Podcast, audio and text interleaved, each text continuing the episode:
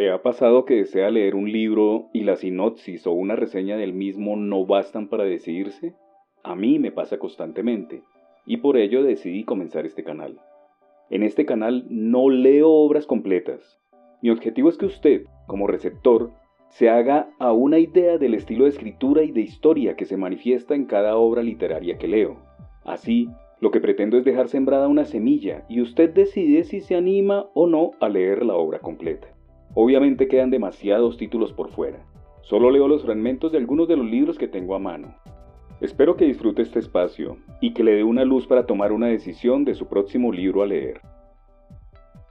Hoy para ustedes, de Safari Accidental de Juan Villoro, el capítulo número 3, Territorios. Este capítulo está compuesto por cuatro crónicas. Berlín, un mapa para perderse. Nada que declarar. Welcome to Tijuana. Cosas que escuché en La Habana. Y Escape de Disney World. Este último es el que voy a leer para ustedes en esta ocasión. Espero lo disfruten. Después de una juventud de tiras cómicas y una primera madurez de dibujos animados, Mickey Mouse encontró su vocación como emblema corporativo. En tiempos heráldicos, solo las bestias mitológicas o las fieras rampantes aspiraban a decorar escudos de armas. En el siglo de las caricaturas, no es extraño que el reino de la fantasía tenga por logotipo a un roedor de manos enguantadas. Como la estrella de Mercedes o el doble arco de McDonald's, Mickey es una marca registrada. A estas alturas de su consolidación empresarial, sería un pavoroso error de reparto incluirlo en una película. El anfitrión del emporio Disney no puede rebajarse a tener historias. Es el talismán que convalida las transacciones de un territorio donde solo hay transacciones. Cuando una tormenta tropical se abate sobre Disney, los visitantes compran impermeables amarillos. Nunca me había sentido tan ridículo, comenta un padre que parecería un bombero errante de no ser por el ratón tutelar adherido a su espalda. ¿Le hice ridículo a Mickey? Protesta un hijo que conoce el valor de los mitos. Humberto Eco advirtió que cada atracción de Disney desemboca en un supermercado disfrazado donde compras obsesivamente, creyendo que todavía estás jugando. El consumo es el principio rector y el fin del lugar, pero se confunde con la diversión. Incluso el dinero adquiere otra dimensión simbólica. En Disney puedes pagar en dólares o en la moneda local, que parece acuñada por un banco de dibujos animados. Aunque la equivalencia es de uno a uno, los Disney dólares representan algo más que una divisa, el ingreso a otra realidad. Ahí, el dinero se somete a la lógica de la fantasía es un artículo desplazado que reclama una imaginativa manera de pertenecer a ese entorno, como los soldados de la guerra civil que recorren la calle principal o los coches color malvavisco que hacen las veces de taxis. El dinero se vuelve un juguete, aunque sirva para lo mismo que en el olvidado mundo de fuera. Y no solo eso, también cumple las funciones de souvenir, lo cual redondea sus méritos comerciales. Para tener un recuerdo adicional, numerosos visitantes prefieren no gastar sus últimos Disney dólares, olvidando que ya los han gastado. A diferencia de las ferias, donde el hijo puede subir a aparatos de vértigo sin que el padre lo acompañe, Disney exige otro nivel de participación. Después de todo, la familia ha viajado desde lejos para llegar ahí y busca una experiencia en común muy superior a la que provocan las ferias de cualquier domingo. Una vez pagada la entrada, los juegos son para todos y los padres se ven obligados a mostrar una excepcional tolerancia ante la caída libre y el mareo. Esto suele llevar a una división sexual de la diversión forzada. El padre asume la participación en los transportes suicidas, mientras la madre contempla con paciencia budista el no siempre agitado carnaval de las hadas y los peluches. Confieso que pasé por todas estas fases del lugar común e ingresé con mi hijo en un vagón vagamente vaquero que subió y bajó rieles en espiral hasta demostrarnos que la verdadera emoción consistía en recorrer de espaldas una rueda de 360 grados. Mientras apretaba los dientes en lo alto, también me apretaba el pecho para que no se me cayeran las tarjetas de crédito. La imagen revela algo más que los miedos del ciudadano capitalista ante el desplazamiento inmoderado. Disney te sacude como muñeco de caricaturas hasta sacarte el último centavo. Mickey es un ratón limpio. Explicó Walt Disney, lo cual no significa que esté dispuesto a lavarse las orejas. Es impoluto porque no necesita la mancha de una personalidad. La repetición de su imagen cancela cualquier argumento ajeno a la estadística. Su éxito es el que se reitera sin freno conocido. Mickey sonríe desde el cielo provisional de millones de camisetas. La utopía tiene el defecto de no existir. Y en 1955, Disney ideó la segunda mejor opción del utopista. Levantar un falansterio superior a la realidad. El impacto de Disneylandia en California fue tan grande que Nikita Khrushchev lamentó que abstrusas razones de seguridad le impidieran ir ahí durante su visita oficial a Estados Unidos. El custodio de la aurora socialista deseaba atestiguar la Arcadia de plástico y los cocodrilos motorizados de sus rivales. La heterotopía del ratón limpio se pone en escena en un presente eterno, que incorpora el pasado y el futuro como espectáculos en miniatura y reordena la geografía con caprichosa voluntad. No es casual que Disneylandia haya sido la primera ciudad que surgió respaldada por un programa de televisión. Los parques temáticos de Disney se articulan al modo de un montaje visual que prefigura el zapping. Un parpadeo permite pasar del lejano oeste a la mansión encantada, un baluarte pirata, un afluente del Amazonas o los cohetes del porvenir. Walt Disney murió en 1966 y un rumor rodeó su deceso. El creador de Mickey había pedido que lo congelaran. Aunque los voceros de la empresa desmintieron esta pretensión de eternizarse en frío, la idea resultaba lógica para alguien que vivió para reunir épocas dispares en una actualidad en la que nada sucede por primera vez porque todo es una reiteración. Lo que ves ahora pasó en forma idéntica hace unos minutos. En Disney, los hechos siguen una secuencia que no concluye, solo se rebobina con el mismo impulso con el que los trenes del parque regresan al punto de partida, los continuadores de la empresa Disney prolongaron el sueño del patriarca como otra variante de la congelación. Disney y Disneylandia París conservan el código original de diversión sin posibilidad de sorpresa. Cada tanto tiempo, un estreno cinematográfico agrega un rincón a la ciudadela, pero su funcionamiento es tan similar al del conjunto que nunca trae un cambio de estilo. La Villa del Ratón se conserva en estado de pulcritud extrema. Su irrealidad o, como prefiere Humberto Eco, su hiperrealidad depende de que todo esté nuevo. No hay opciones para el deterioro o el uso inmoderado, entre otras cosas porque nadie vive ahí. El control del espacio es absoluto lo cual no impide que algún transeúnte se robe algo. Mi familia y yo salimos deprisa del show del Rey León y olvidamos la cámara en el asiento. Volvimos dos minutos después y ya no estaba ahí. Me aconsejaron ir al día siguiente a la oficina de objetos perdidos, que en inglés recibe un nombre más optimista. Lost and Found. Tomé un autobús entre prados y estanques hasta una zona apartada. Creí sustraerme a la lógica del parque de atracciones, sin saber que me incorporaba a su núcleo duro. Cuando describí mi cámara, una de esas empleadas que parecen conocer las respuestas antes de oír las preguntas, me vio como si yo fuera el informante de una tribu preverbal. No bastaba con saber la marca y el modelo.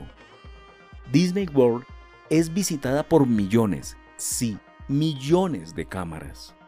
Cada una tiene una especificidad Por desgracia, yo no pude ser más específico. ¿Cuántas fotos había tomado? preguntó la mujer. Naturalmente, pues, yo no lo recordaba. Habíamos llegado a un punto de inflexión kafkiano.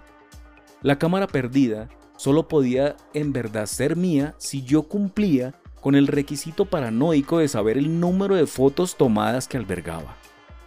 La mujer repitió su pregunta. Entonces demostré que provengo de una cultura convencida de que la lotería es el principal remedio contra la adversidad. Cerré los ojos y dije un número. La empleada fue a ver. No, mi cámara no estaba ahí. Aunque eso pudiera ser cierto, mi mente supersticiosa asociará para siempre la pérdida de la cámara a mi incapacidad de decir el número. Pero no era ese el sitio para tratar al destino como algo que se improvisa. La pregunta de la responsable de objetos perdidos revelaba el mecanismo contable del lugar. Disney ha desterrado la posibilidad del azar. En Semana Santa, 100.000 personas recorren Disney. Cada una de ellas recibe pasaporte de ciudadanía y cada una está de paso. En esta metrópoli que odia lo sedentario, incluso la noción de visitante es exagerada. Solo hay pasajeros. El espectáculo y el traslado son una y la misma cosa. Las dos experiencias más sorprendentes que tuvimos ocurrieron en nuestra llegada y nuestra salida. Dos sobresaltos vinculados con el tiempo y el espacio del todo ajenos a la seguridad glacial que promete Disney World. El primero ocurrió al desempacar en el hotel. La maleta de nuestro hijo contenía un objeto que no habíamos puesto ahí. Junto a su fiel peluche Coco había un despertador, uno de esos artefactos redondos con manecillas juguetonas, coronado por dos campanillas, que en las caricaturas suenan tanto que no solo despiertan a Pluto, sino que lo lanzan hasta el techo. ¿Por qué estaba ahí? Esto ocurrió algunos años antes del 11S, pero aún así no costaba trabajo asociar un despertador con una bomba terrorista. Fue uno de los momentos de viaje en que actué con mayor infantilismo. Evacué a la familia del cuarto. Tomé la maleta, juzgando que si no había explotado hasta llegar ahí, tampoco lo haría hasta ir al estacionamiento. Saqué el reloj con dos dedos de la mano izquierda, juzgando que la explosión solo me amputaría esos apéndices que en ese momento me parecieron prescindibles, y lo deposité en un bote de basura, juzgando que por el hecho de quedar ahí pasaría de ser amenaza a ser reciclable. Cuando me volví para dirigirme al cuarto, vi a mi hijo y a mi mujer parapetados tras un coche a dos metros de distancia. Sus ojos brillaban como si yo regresara de Vietnam. Una mano benévola o el distraído azar colocaron ese absurdo despertador en la maleta para crear ese juego alternativo. El único en verdad divertido de Disney World. Bueno, el único no. También la salida tuvo lo suyo. Más información la daré más adelante. Volvamos ahora a la urbe obsesionada por el desplazamiento. Disney World sigue el principio de las excursiones infantiles, donde nada es tan divertido como el viaje en autobús.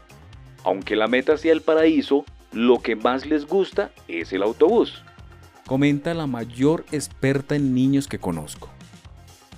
Disney World industrializa esta idea. Moverse no es un camino a la diversión, es la diversión. En este sentido supera a Disneylandia, pues su territorio es muy superior, el doble de Manhattan, el mismo de San Francisco. Sus tres grandes hoteles están enlazados por un monorriel. El vértigo mecánico comienza en el lobby. Lejos, muy lejos quedan los automóviles. El visitante mexicano suele llegar en avión. Si acaso lo hace en coche, el estacionamiento, última instancia de la sociedad motriz anterior a Disney World, le parecerá un predio del tamaño de Chihuahua. En un sitio donde lo más interesante es moverse, la tensión deriva de la espera. Los sociólogos del territorio calculan que en un día promedio una visita de 8 horas puede estar compuesta por 5 horas de filas. Por eso, la mayor innovación arquitectónica de los parques con el sello Disney son los tendajones anexos a cada uno de los juegos, diseñados para ocultar las colas. Al estar bajo techo, tienes la sensación de que te encuentras dentro. El sinuoso recorrido de la fila hace que no puedas ver el punto de llegada y la música, los carteles y hasta los olores generan la impresión de que eso ya es parte del show. Aunque un letrero anuncia el tiempo estimado de espera, el visitante no ve tanta gente y se queda ahí. Después de una hora de serpentear en un espacio inverosímil, está al borde de un ataque de nervios, pero sabe que no hay marcha atrás. Ya invirtió demasiado en ese recinto que, sin estar despejado, no parecía tan lleno. Las colas son el principal escenario del psicodrama. Como las familias se sienten obligadas a ser felices el día entero, sufren severas crisis emocionales en el largo preludio al juego que durará unos minutos. Purgatorios de la frustración en un sitio que pide ser recorrido. Las colas producen monstruos.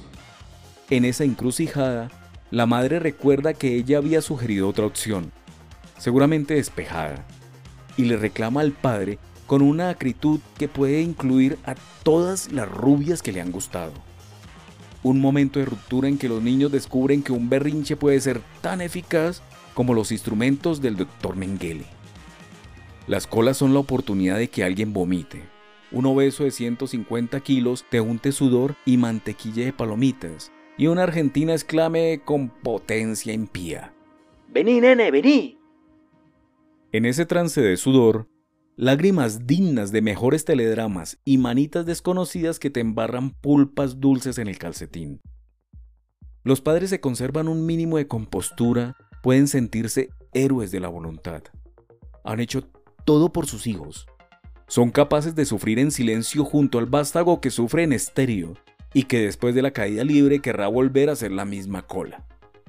Esta sumisa entrega preconciliar amerita un más allá compensatorio. Después de cinco días en Orlando, los padres merecerían una moratoria moral. Mamá podría pasar un fin de semana con Kevin Costner y papá con Sharon Stone, sin que eso calificara como infidelidad. En mi calidad de reincidente en la procesión, también lo he sido en la Disney manía. Nuestra hija oyó los relatos de su hermano sobre el mundo Disney como Isabel de Castilla los de sus cronistas de Indias, hasta que decidimos que también ella merecía su dosis de hiperrealidad. Esta vez fuimos a Disneyland París.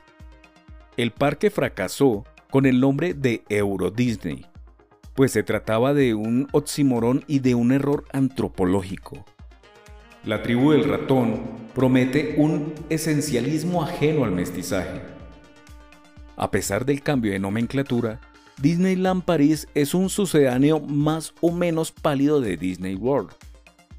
Para empezar, los franceses no saben producir sonrisas ajenas a la conciencia, y en todo parque que aspira a ser gringo, el trato humano depende de la sonrisa que certifica que ese instante debe ser vivido como un éxito.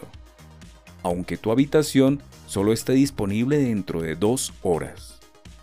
No, los franceses no saben reír así ni disponen de ortodoncistas que convierten la dentadura en seña de identidad nacional. Tampoco saben hacer las colas. La ilustración no fue en vano. Aunque esto es bueno para la Francia que rodea a Disneyland, crea problemas en un terreno donde las colas deben responder a un ritmo de campo de exterminio. Esclarecidos por el siglo de las luces y alertados acerca de su responsabilidad individual por el existencialismo, los franceses, incluso los que no fuman Gaulois, rompen las reglas y se meten a codazos. Estamos en el único sitio donde la cultura de la libertad fomenta el vandalismo. Las largas filas de expiación contribuyen a prestigiar el movimiento. El hombre detenido mira los funiculares y los vagones que lo circundan como fugitivas formas del Edén. En Disney World, ese bazar urbano integrado por un castillo bávaro, una montaña espacial y dumbos voladores. lo único local es la mecánica, la ciudad transporte, sin otro destino que ella misma. Los 26.000 empleados no califican como lugareños, en primer lugar porque juegan a estar ahí. Los hombres de camisa guinda son espectadores de los espectadores, y en segundo, porque casi todos trabajan de noche, aspirando palomitas y supervisando rayos láser para que el sitio amanezca en perpetuo estado presente. En los estudios MGM una cafetería de los años 50 incluye meseros que ponen en escena la dudosa psicología de entonces. Si un niño se niega a comer, lo amarran a la mesa y le embarran a cucharadas. La realidad se transforma en un programa de televisión. Nadie puede culpar de crueldad al mesero porque está actuando. Es emisario de una época cuya mayor virtud es que ya no existe. Al ver esto, mi hijo, que nunca comerá las verduras que deseamos y que yo tampoco como, me dijo, Qué bueno que tu mundo ya se fue. Frase lógica en la galaxia Disney. ¿Por qué las familias van y regresan a ese enclave que cumple con ser distinto, pero no siempre hace sentir bien? En el libro Variaciones en un parque temático, Michael Sorkin argumenta que el éxito de Disney World depende, en buena medida, de su deliberada inautenticidad. No puede decepcionar porque no promete ser otra cosa que una imitación artificial, sin un modelo preciso que le sirva de referencia. Lo que se falsifica, comenta Humberto Eco, es nuestro deseo de consumir. En este sentido, nuestra conducta es más falaz que las honestas simulaciones del parque condicionadas por la idea de que la tecnología aporta más dosis de realidad que la naturaleza. El ingobernable reino del auténtico puede ser decepcionante. Entras a la jungla en pos de monos araña y después de seis horas no has visto ninguno y ya fuiste presa de los mosquitos. Vas a cazar un crepúsculo a un peñasco arriesgado y las nubes te tapan la vista. Llegas a la playa de las bellezas en tanga y encuentras una convención de esperpentos desinhibidos. En un planeta inestable, Disney World ofrece las virtudes de lo previsible y la superioridad de la imitación. Se parece al mundo, pero mucho mejor, escribe Sorkin. Disney World es el primer enclave urbano con copyright. Su paisaje está patentado. Aunque vive de la imitación de escenarios y personajes célebres, el lejano oeste, el castillo de Ludwig, Pinocho, la guerra de las galaxias, otorga una nueva significación a la copia. Ahí, el Hotel Polynesian cumple el doble propósito de evocar los palafitos en los que se inspira y ser un edificio del ego. Estamos en una segunda realidad. Las lianas de plástico evidente demuestran que jugamos a atravesar la selva los parques temáticos de Disney son sitios detrás de la aventura. No porque ahí se conozcan los trucos de la tramoya, sino porque ingresamos a un entorno precodificado por los cuentos de hadas. El kindergarten, la televisión, los estrenos de los últimos 60 veranos, Goofy nos da un abrazo de fieltro mientras Indiana Jones se acerca a la proximidad ideal para oler su épico sudor. La singularidad que encuentran los viajeros es la de constatar, ya dentro del reino de la fantasía, que el lugar sigue siendo imaginario.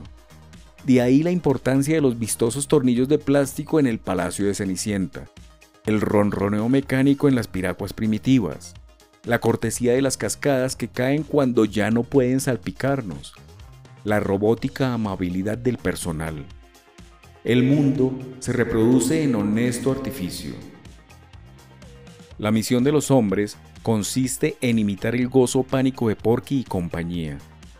En parajes garantizadamente falsos, sentimos la perturbadora fascinación de ser ficticios, copias de las copias. Los amantes de la veracidad pueden bajar los escalones de la tumba 7 de Monte Albán o despreciar el caballero del casco dorado el espléndido óleo que por desgracia no es de Rembrandt. Disneylandia es el emporio de la mentira. Vale la pena describir sus contrabandos culturales, pero sirve poco lamentar que las lágrimas de Blancanieves sean de glicerina. Su efecto depende de su descarada irrealidad. Como los parques de atracciones se proponen replegar las calles tristemente verídicas, la periferia no suele ser tomada en cuenta. La disneyificación del espacio oculta lo que queda afuera, el entorno más allá de la ciudad alterna. Pero en forma oscura, el parque se rodea de una ciudad parásita. En sus primeros 10 años, Disneylandia ganó 273 millones de dólares y su abusiva periferia 555 millones. Por ello, la segunda heterotopía se propuso absorber en su propio territorio todos los negocios paralelos. Disney World se alza entre suficientes lagunas y pantanos para estar garantizadamente aparte. Su tamaño enfatiza lo importante del transporte. El día es una canastilla que solo se detiene con los fuegos artificiales de la noche. La sensación de pertenecer a un ecosistema dominado por los vehículos comienza en el aeropuerto de Orlando, donde un tren une las dos terminales y los anuncios prometen que muy pronto nuestros mejores amigos serán de plástico. De hecho, el aeropuerto ofrece la posibilidad de un juego adicional, llegamos al otro sobresalto que nos hizo desafiar el tiempo y el espacio. Para ese momento, mi familia ya se había convertido en el reparto de una obra de teatro. Nos habíamos representado tanto a nosotros mismos que nos veíamos en tercera persona. Esta es la última escena de un grupo que ya no distingue entre ser protagonista o espectador. El día del regreso, el padre se presenta en el mostrador del aeropuerto, la cabeza decorada por su hijo con las emblemáticas orejas negras. El encargado de American revisa el boleto y descubre que la familia ha llegado una hora tarde a la cita. Estamos ante uno de los grandes momentos en la ronda de las generaciones. Papá cometió una estupidez. Ya no hay tiempo para registrar el equipaje. La familia debe romper un récord paralímpico entre carritos de maletas y monjas con zapatos de Peter Pan. En el control de metales se dispara un ruido atronador. Un comando descubre que el hijo lleva un revólver en la maleta, junto a su cocodrilo de peluche. No importa que el arma sea una estafa comprada en el galerón donde actúan los dobles de Indiana Jones. Un niño empistolado califica como aeropirata. Hay que decir adiós a las armas y correr rumbo al tren sin dejar de gritarle al huérfano de armamento. En México podemos comprar una K-47. Luego viene la carrera por el túnel de plástico que conduce al avión. El check-in de pánico. El sprint en pellones hasta los asientos. Lo logramos, dice el equívoco jerarca de la tribu. Este juego sí estuvo genial comenta el hijo, después de experimentar la única emoción real que permite Disney World. El inesperado escape. Aquí termina la lectura de esta crónica, que realmente me pareció muy interesante leerla, ya que es una radiografía del poco encanto que realmente genera un viaje de esta categoría. Palabras más, palabras menos, nunca deja de ser una farsa, y lo mejor o lo peor es que pagamos un dineral por ello. En mi próxima lectura voy a leer la última crónica de este libro.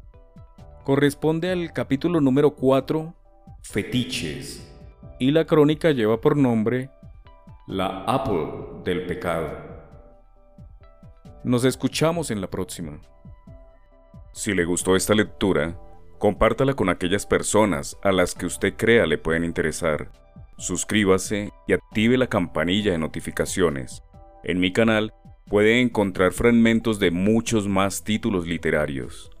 También puede encontrarme en Apple Podcasts, Spotify y Amazon Music en el podcast Fragmentos, Lecturas para Escuchar. Mi nombre es Alberto y mi placer es leer para usted.